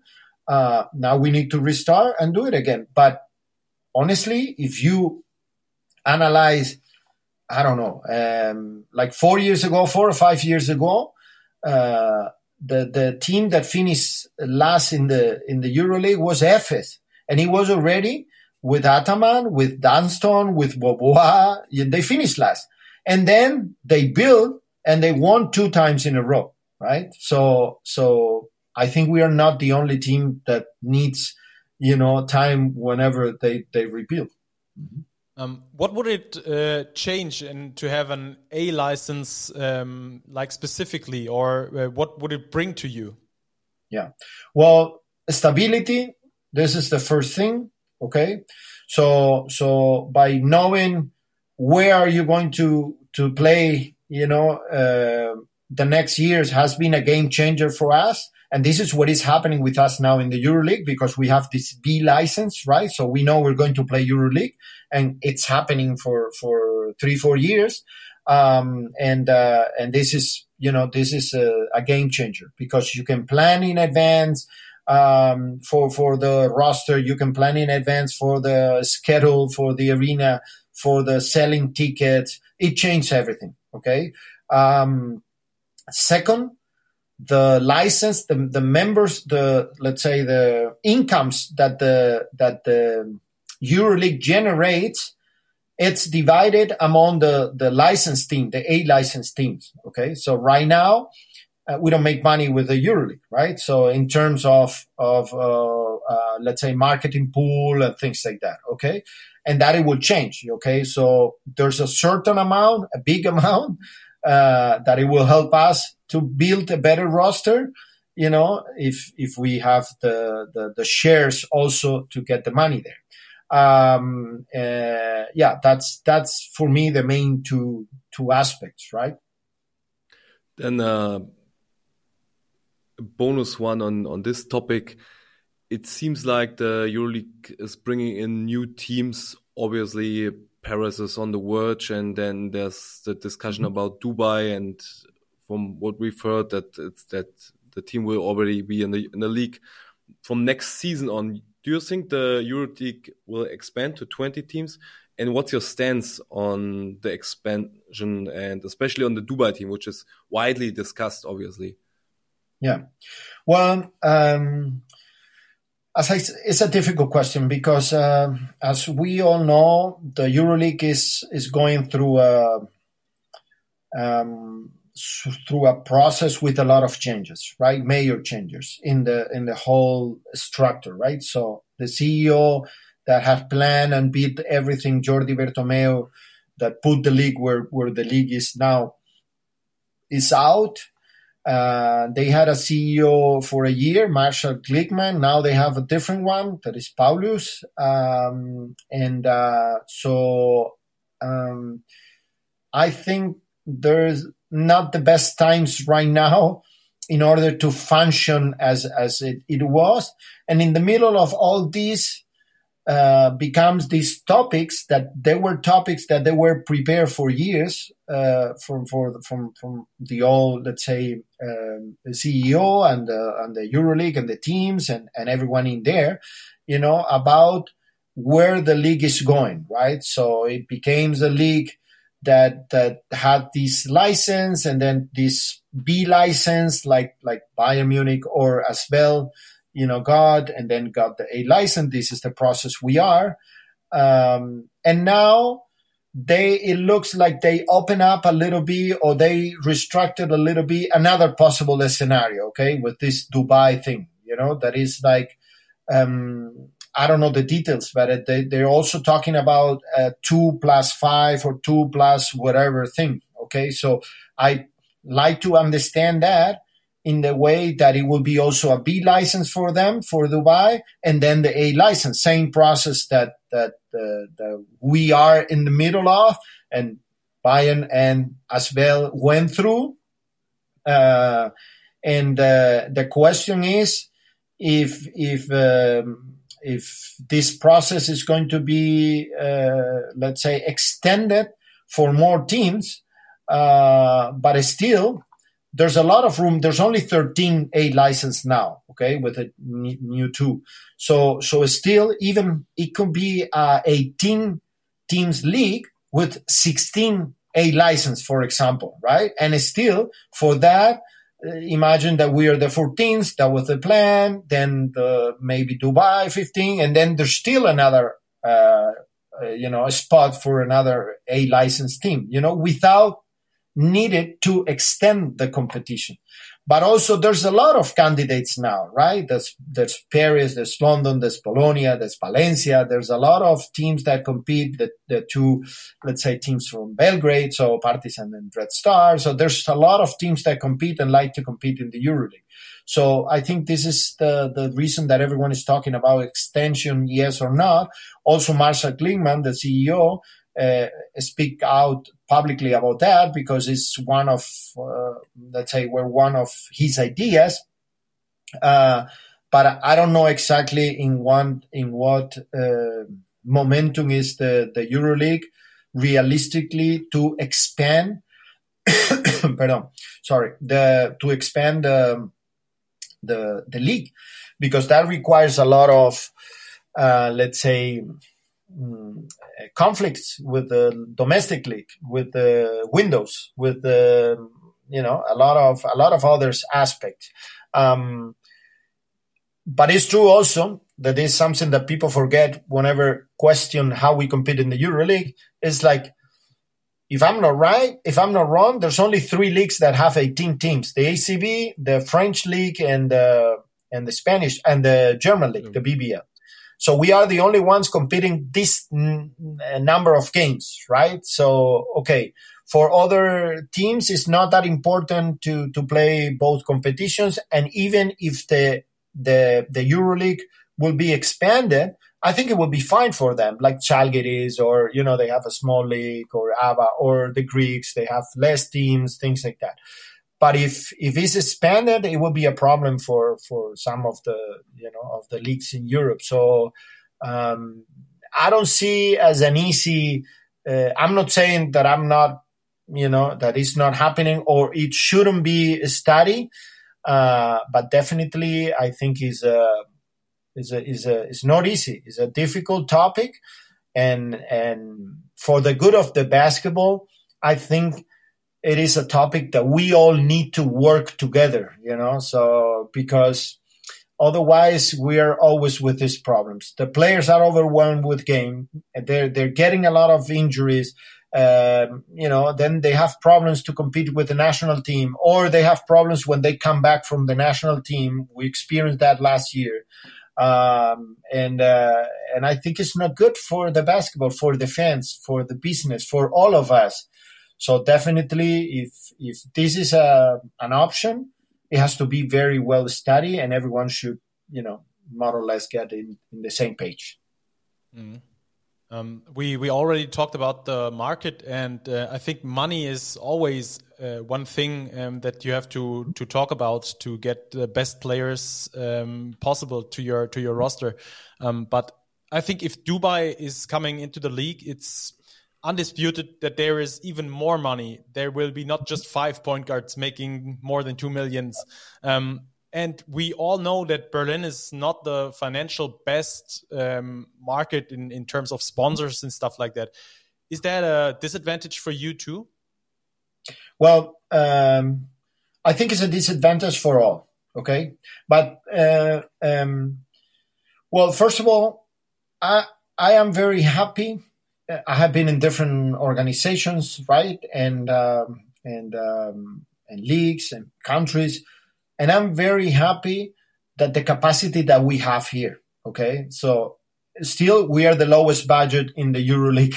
That that's a reality, you know, and and with most of the team by far. Okay, uh, and but but I'm very proud and happy that the the the money that we that we can generate here by by ourselves let's mean with a sponsor with ticketing because again we don't have we cannot um, allow ourselves to lose money like other teams right? So so they publicly says we lost 10 millions you know? So for us you know we have a great ownership that is behind us and supporting in a, in a lot of uh, you know a ceo that work really hard and, and, and a lot of people to, to make it even, right? So we need to, we need to spend what we have. Uh, and this is, for me, it's good money. It's true that the others are going, going, going up, and then we're going, you know, slowly up. Okay. But I honestly think that is going too high, you know, that is not, mm, it's not uh, sustainable, you know, so not healthy it, in a way. Exactly. You know, it's like a, it's not a sustainable situation, you know, um, I think that at certain point we all need to, you know, um, let's say, analyze that. And the EuroLeague actually has a, um, a, a, plan that they are working for years, also from from the past management that they have been developed that to put a salary cap, you know, at a certain point, because otherwise. Uh, this is what happened now. If if Dubai, it's a it's a uh, organization that have the possibility to spend a lot of money, they're going to spend it, you know, and uh, and uh, uh, and it's not only bad for us, it's bad for everyone else, you know. So what I'm what I'm telling the, the, the you know what I'm talking with the colleagues, you know, is like uh, okay. So Dubai is getting in, is putting some money that is going to be shared among the, the let's say the, the A license team but probably that money you you will need to they will need to spend that money in the players because you know the inflation is going to go up. I always says to to the other teams, we are also a good factor in the EuroLeague because we we help to reduce inflation. You know because we are introducing that many players in the EuroLeague that you can sign them after us. You know so that's the reason. Otherwise Martin Hermansson, Simone Fontecchio, etc., etc., they will be in the league, you know, probably. And then, you know, so they're paying less money to certain players in order to be able to pay to the others. So, um, I think it's going to be, uh, and, and don't get me wrong. I mean, if, if the business generate the money, then totally fine that the money goes to the people involved. Okay. So, and players and of course, of course, but it has to be the business who generate the money. It couldn't be, it cannot be artificial. I mean, we had a bad example with Khimki in, in Moscow many years ago. You know, in the middle of the season, the main sponsor or the main sources that put the money says, stop, I don't want to put more money. And then they ended up competing with juniors, you know, the end of the season, losing, you know, I mean, or not giving a good competition, you know, the rest of the league, you know, and, and disappear completely. So this is not sustainable. If we want to have a good business and a good, you know, uh, and a sustainable and long term, you know, uh, product. So, so yeah, I think it's going to be, it's going to be uh, bad for everyone, not only for us. So, Ima, last one before we let you go. I think if you talk about the cycle of two or three years, it's really very important uh, keeping a certain core do you think with mm -hmm. all the situation, with everything we've just talked about, it's even possible of keeping guys like Johannes Thiemann or Sterling Brown or guys who really showing off on the big, biggest stage yet? Yeah. Well, it's difficult. It's it's it's difficult. That is one of the main concerns that I have, right? Because um, um, I think, I mean, what we're trying to do is, um, uh, or, and I think we were able to to accomplish.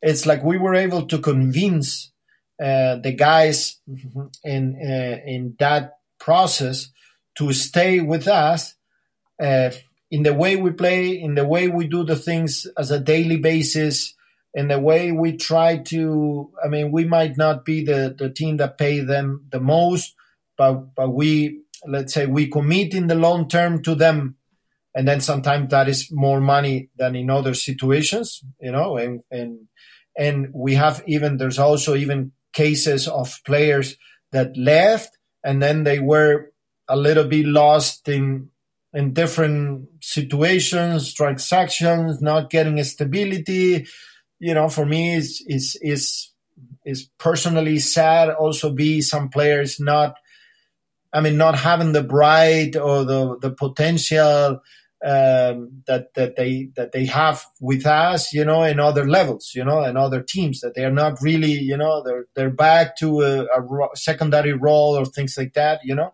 Uh, but uh, uh, but I understand in the other, in the other hand, that there's a, a momentum that, they might, let's say, want to, to have a, a way bigger contract, let's say. Um, and also maybe everyone dreams to have a possibility of, of have a different, uh, let's say, role in the, in this business that is short term, right? So, I mean, if you have the chance to compete maybe for the EuroLeague Final Four, you know, and something like that. But then everyone need to analyze. I'm going to be an important factor there, or I'm just going to be part of the of the team and that's it, you know. But it's fine. It, no, I'm going to be part of the team, but I want I want to be there. I want to experience that. Okay, that's totally fine.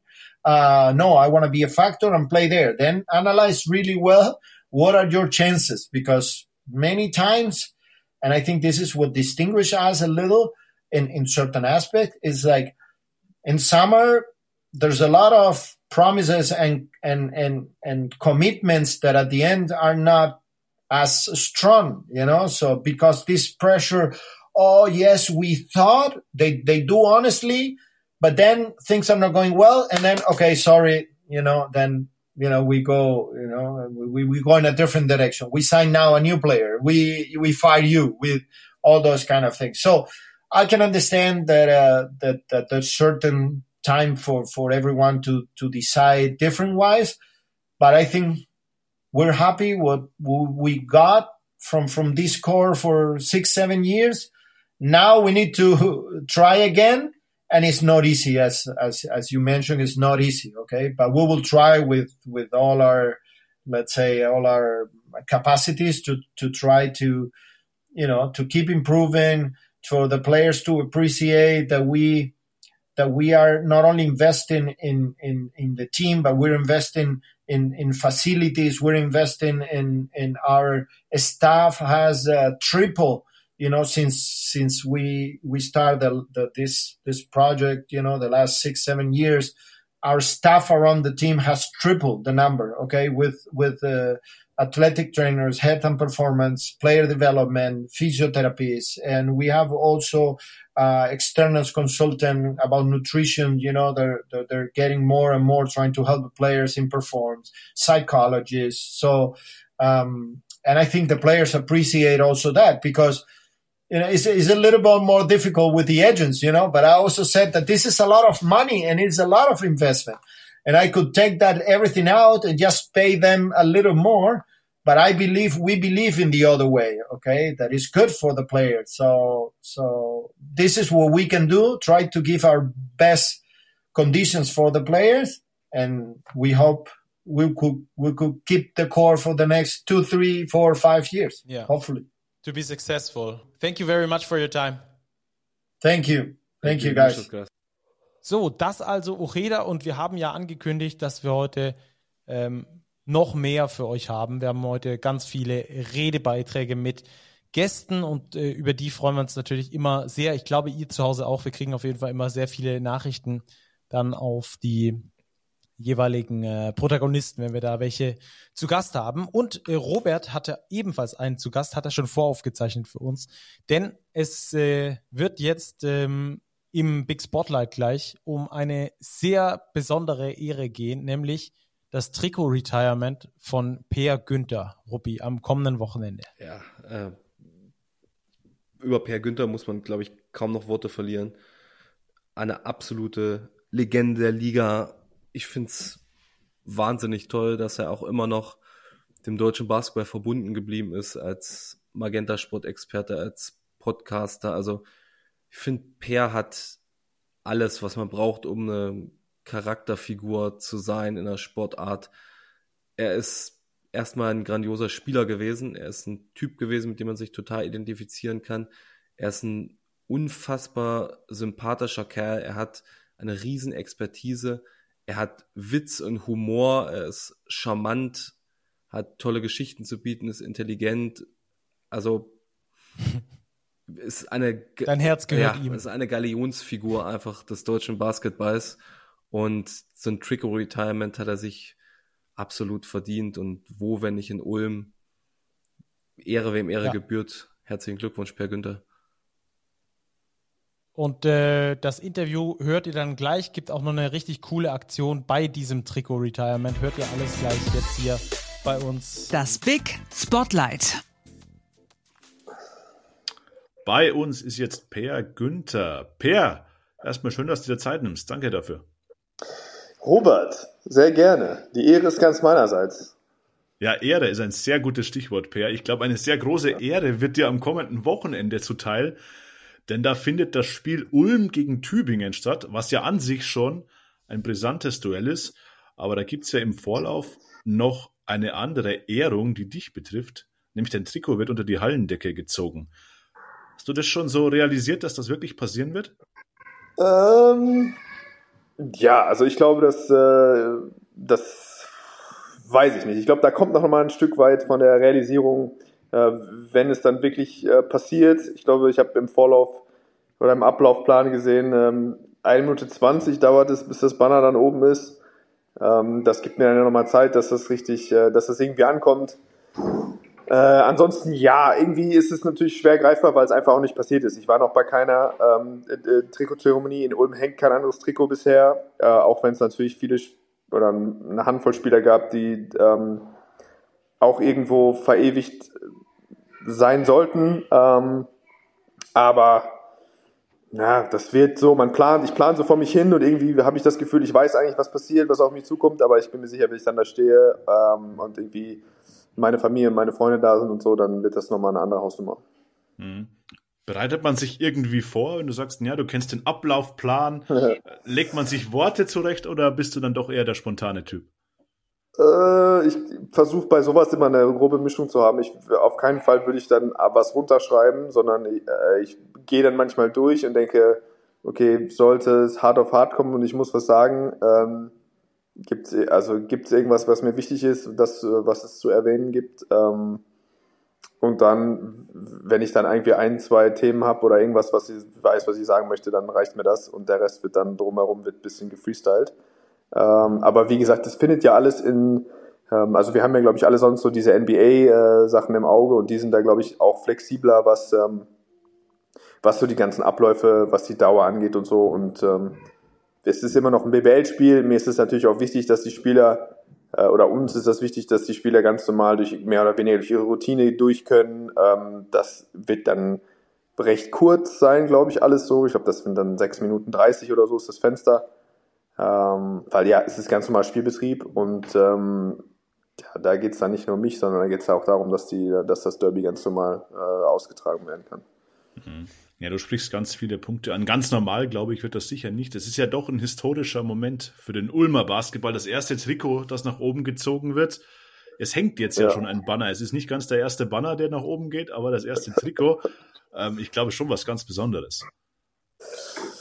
Ja, auf jeden Fall ist das was Besonderes. Für mich ist das, ähm, ich werde im Leben nicht mehr nichts glauben. Also ich gehe nicht davon aus, wäre natürlich schön, wenn das passiert, aber ähm, ich habe auch jetzt einen Job, der mir viel Spaß macht. Auch die Arbeit für Basketball Aid ist ein riesen, äh, sehr erfüllend, aber es wird natürlich für mich nichts, glaube ich, mehr geben, was so, ja, was so bezeichnend für mich ist, wie, weiß ich nicht, von 2012 bis 2016, 17 Basketball zu spielen bei in, in der Ratsform Arena ähm, für den Verein, irgendwie nah dran zu sein. Ähm, diesem einen Titel hinterher zu jagen, äh, da irgendwie eine Kultur, wirklich eine Identität aufzubauen, für mich persönlich als Spieler, aber auch als, als Verein, glaube ich, ähm, das war schon irgendwie so was Besonderes, eine besondere Zeit.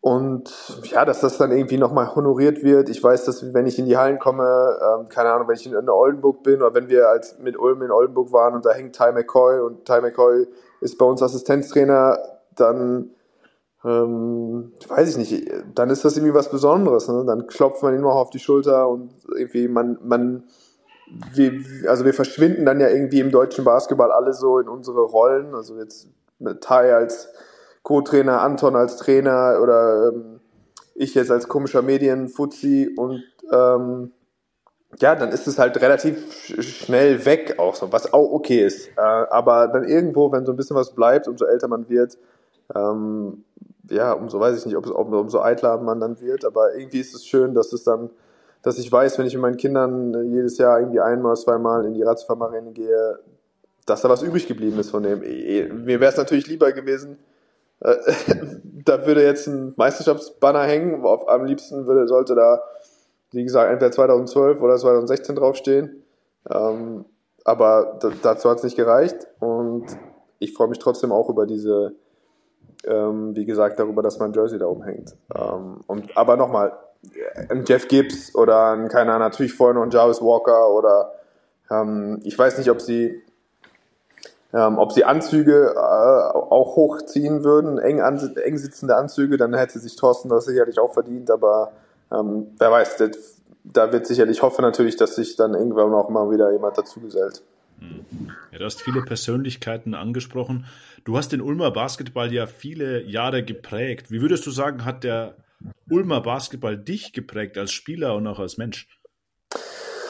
Boah, das ist schwierig, das zu, zu, voneinander abzugrenzen. Ich glaube, dass das schon, das, was ich mitgebracht habe, war, glaube ich, so ähm, einen gewissen Spaßfaktor. Ich habe auch, also im Guten wie im Schlechten, vielleicht haben wir fünf Prozent ähm, nicht Ernsthaftigkeit. Ich war schon auch sehr fokussiert und so, aber ich war eigentlich nicht so cutthroat und nicht nur, ähm, weiß ich nicht, nicht nur Psychopath auf dem Abseits des Feldes, sondern ich war auch gerne, also ich fand es auch immer wichtig, dass wir eine gewisse Kultur hatten, wo man gerne gearbeitet hat, wo man miteinander Spaß hat, äh, wo man miteinander gelacht und getrunken wird und so und einfach eine gute Zeit gehabt. Ey, für mich war der Weg immer auch entscheidend, dass man eine gute Zeit hat.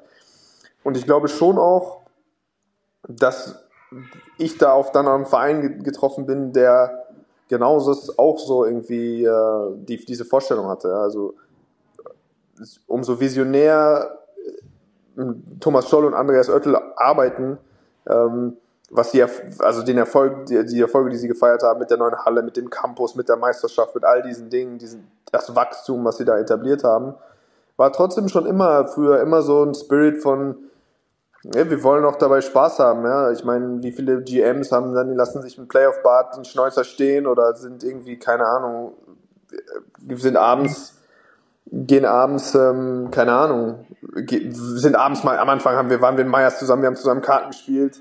Ähm, ich weiß, dass vor meiner Zeit äh, Pio Platinum, der Stripclub in Ulm, äh, Sponsor war und dass die Nummerngirls da durch die, durch die Kuhberghalle gegangen sind.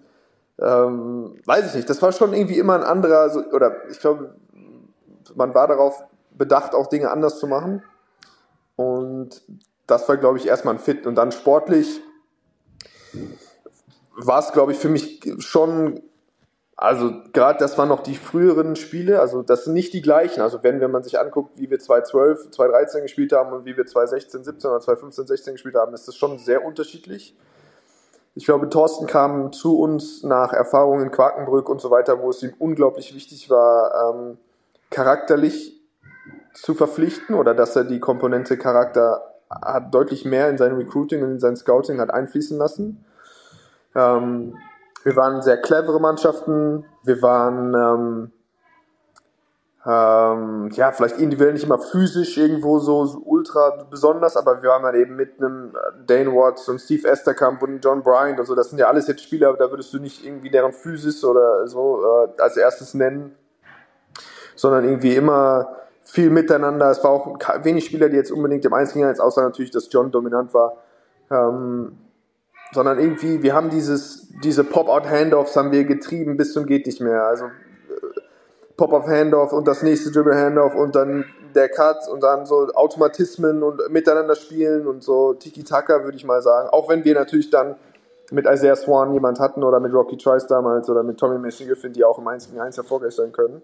Aber anders gespielt, als wir dann, ähm, dann mit einem 2016 mit was ich, Raymar Morgan, Austin Rubit, Mismatches bestraft, ähm, einfach Albträume, also den Centern, Dinger, was weiß ich, den herkömmlichen Centern in der BBL einfach wirklich Albträume bereitet. Ähm, ja, ein Chris Babb auf der 2-3, einfach Physis oder ein Perry Henry, einfach mehr Physis anders gespielt, ähm, aber da natürlich dann nochmal ein Stück dominanter. Und ja, das sind so, glaube ich, so die, die, die, das war so unser, jeweils unser Steckenpferd. Aber grundsätzlich ein, ein Vibe von, irgendwie haben wir, waren wir schon ein besonderer Standort, glaube ich. Ich glaube, ist Ulm immer noch. Ähm, Jetzt findet diese Ehrung, deine Trikot Retirement Celebration, wie es so schön heißt, ja bei einem ganz besonderen Spiel statt. Aus dem Ulmer Umfeld wurde uns gezwitschert, es ist das wichtigste Spiel der jüngeren Historie. Was verbindest du mit den Duellen gegen die Tigers Tübingen? Das waren, die, das waren die wichtigsten Spiele früher. Also natürlich, wir haben irgendwann auch Pokalfinals gespielt und so, dann waren das nicht mehr die wichtigsten die Tübinger Spiele, aber gerade in meinen ersten Jahren ähm, hat, glaube ich, unabhängig, also egal wie die Saison lief, du konntest quasi deine Saison retten, indem du Tübingen geschlagen hast. Ob der, wer die Historie nicht kennt, es war quasi, es gab diese Konkurrenz schon in der zweiten Bundesliga, wo dann da, damals historisch eben immer nur eine Mannschaft aufgestiegen ist und dementsprechend das natürlich äh, super intens war. Ähm, und dann diese Konkurrenz und Tübingen ist zuerst aufgestiegen, dann ist, ähm, glaube ich, auch mit spektakulären Spielen gab es damals mit mehrfacher Verlängerung und so um den Aufstieg. Äh, wir sind dann gefolgt und ähm, damals auf Augenhöhe oder sogar Tübingen auch eine Nase vorne. Also ich weiß nicht, für mich waren das Spiele mit äh, Radkovica oder mit äh, wie hieß der, ähm, Kartic, glaube ich, der, hieß der Kartic, der Große, der, der Center, ansonsten Romeo Travis hat da gespielt, eben angesprochen, der, äh, Dane Watts hat da gespielt, also es gab dann auch mal Vermengungen so, aber ähm, ja, intensiv ohne Ende. Und für mich das Auswärtsspiel war natürlich ähm, das Nonplusultra in Tübingen, wo dann hinterher phasenweise äh, ja, fast 1000 Ulmer, dann einer 3000 Mann Halle, Mannhalle waren. Ähm, und sowas wertschätzt du natürlich umso mehr, wenn, wenn du das eben eine Zeit lang dann nicht mehr hast. Und die Begegnungen gegen Ludwigsburg sind für andere Gründe auch ultra intensiv gewesen, aber er hatte nicht dieses, auch Derby, aber es war nicht dieses, dieses Derby, was man sich, was sich die Fans herbeigesehnt haben. Und ähm, deswegen umso schöner, dass die Durststrecke oder dass Tübingen jetzt wieder in der ersten Liga ist und dass wir diese Derbys wieder haben. Und ähm, ja, abgesehen davon, dass ich ne, auch einen persönlichen Bezug habe zu Danny Jensen und dem Trainer, der ja auch lange bei Ulm ge gearbeitet hat, Chrissy Phillips, mit dem ich ewig zusammengespielt habe bei Ulm. Also besonders an jeder Front.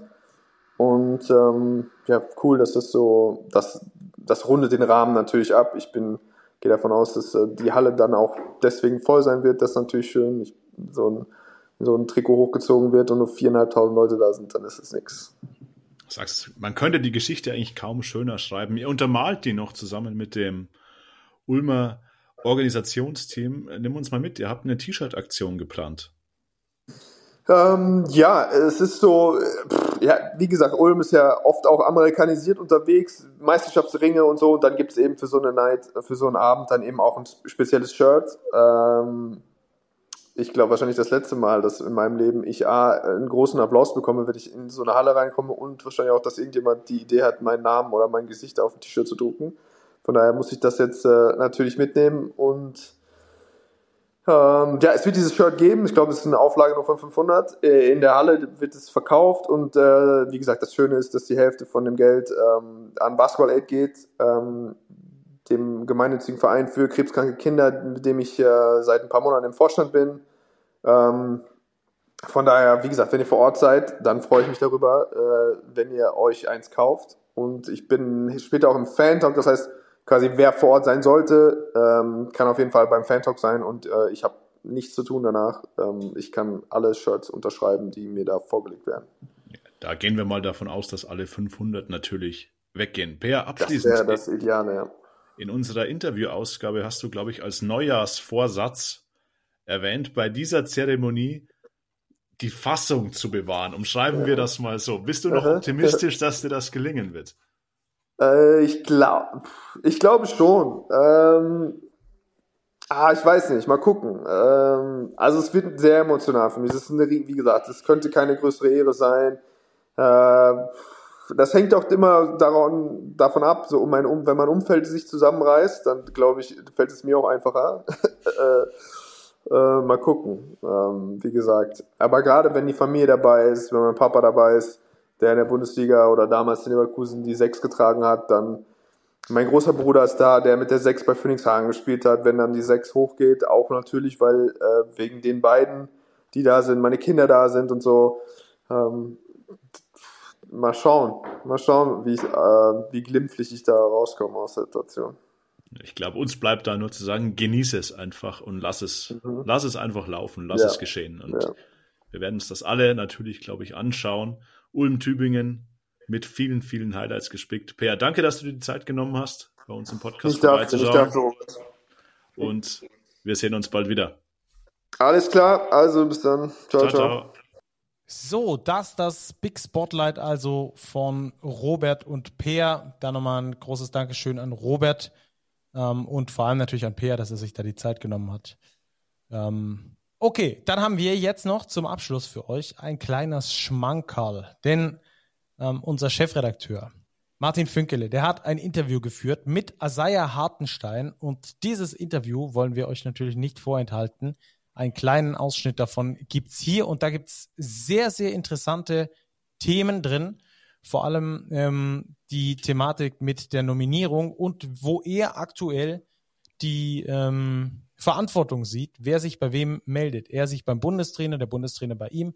Hört einfach rein, genießt es und damit sagen wir jetzt schon mal Ciao, ciao aus äh, Big Post Game, präsentiert von Tipico Sportwetten.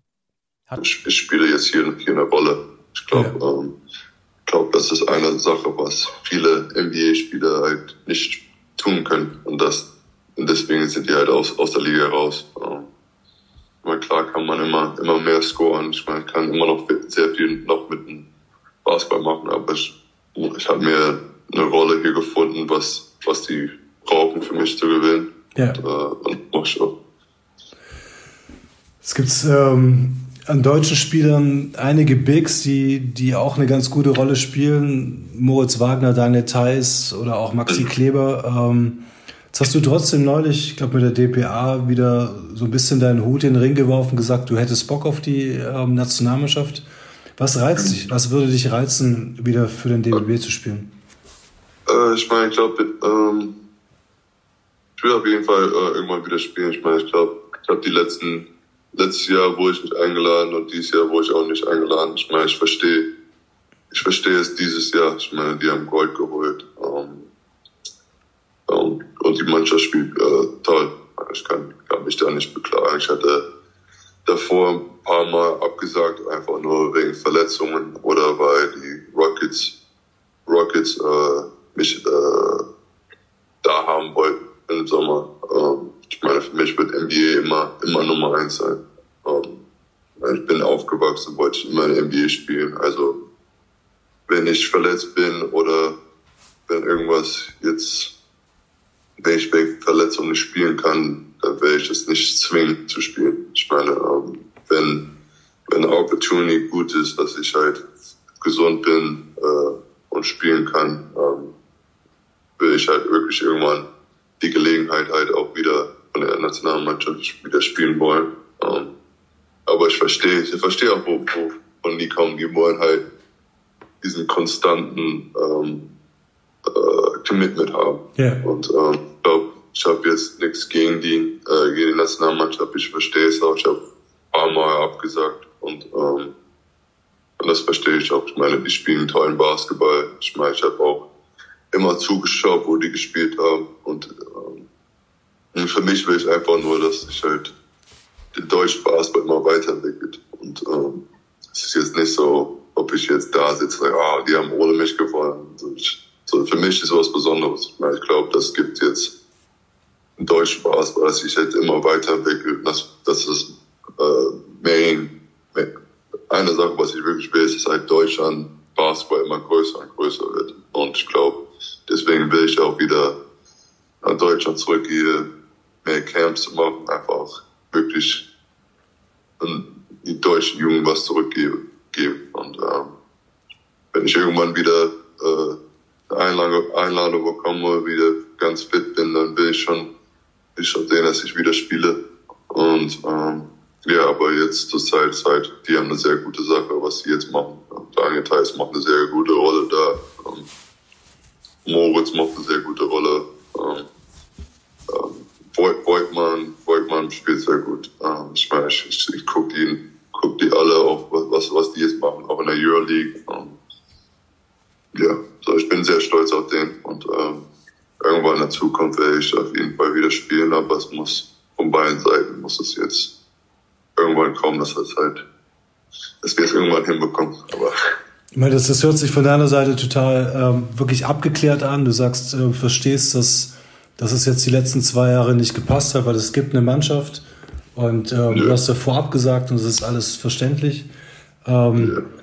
Nachdem du jetzt gesagt hast, ich kann mir irgendwann vorstellen, dass, wenn es wieder passt, auch zu spielen. Hast du, Ja. hast du daraufhin schon irgendwie ein Feedback von, vom Coach oder vom DBB bekommen? äh, wir haben, mit Coach habe ich, glaube ich, nicht seit seit den Clippers, so seit zwei Jahren mehr gesprochen. Ich Okay. glaube, irgendwann werde ich halt versuchen, diesen Kontakt wieder herzurichten. Ähm, das ist nichts, das ist nicht äh, sein, sein Job, das jetzt wieder herzurichten. Das Ja. ist, ähm, ich muss wirklich außen, wenn ich irgendwann wieder spielen will, muss ich halt meine, meine Rolle auch da machen. Das ist jetzt nicht so, ob ich sage, oh, die deutsche Nationalmannschaft hasst mich oder so. Ja. Ich meine, ich, ich verstehe es, ich verstehe es auch. Ja. So, ich meine, die gewinnen. Ich habe ein paar Mal abgesagt, wie ich das schon gesagt habe. Also werde ich halt versuchen, irgendwann weit, halt diesen Kontakt wieder herzurichten. Und dann, wenn das irgendwann wieder wieder passt und äh, und die mich haben wollen und und ich gesund bin, dann dann werden wir, glaube ich, irgendwie irgendwie einen Weg finden. Aber ähm, ja, wie ich davon gesagt habe, ich werde jetzt nicht lügen, wenn ich jetzt sage, NBA für mich ist nicht Nummer eins. Ich meine, Ja. ich, so ernähre ich meine Familie, ähm, so kann ich auch wieder was zurückgeben. Ähm, ich glaube, wenn es halt mit der Nationalmannschaft nicht klappt, will ich schon immer noch versuchen, was an Deutschland zurückzugeben, wenn es halt Camps, Camps sind oder egal, egal was passiert, irgendwas wieder an Deutschland, Deutsch Basketball was zurückzugeben. Sounds good. Perfekt. Sehr, ich bin gespannt, wie das weitergeht. Danke dir, danke dir. Ich danke dir für deine Zeit.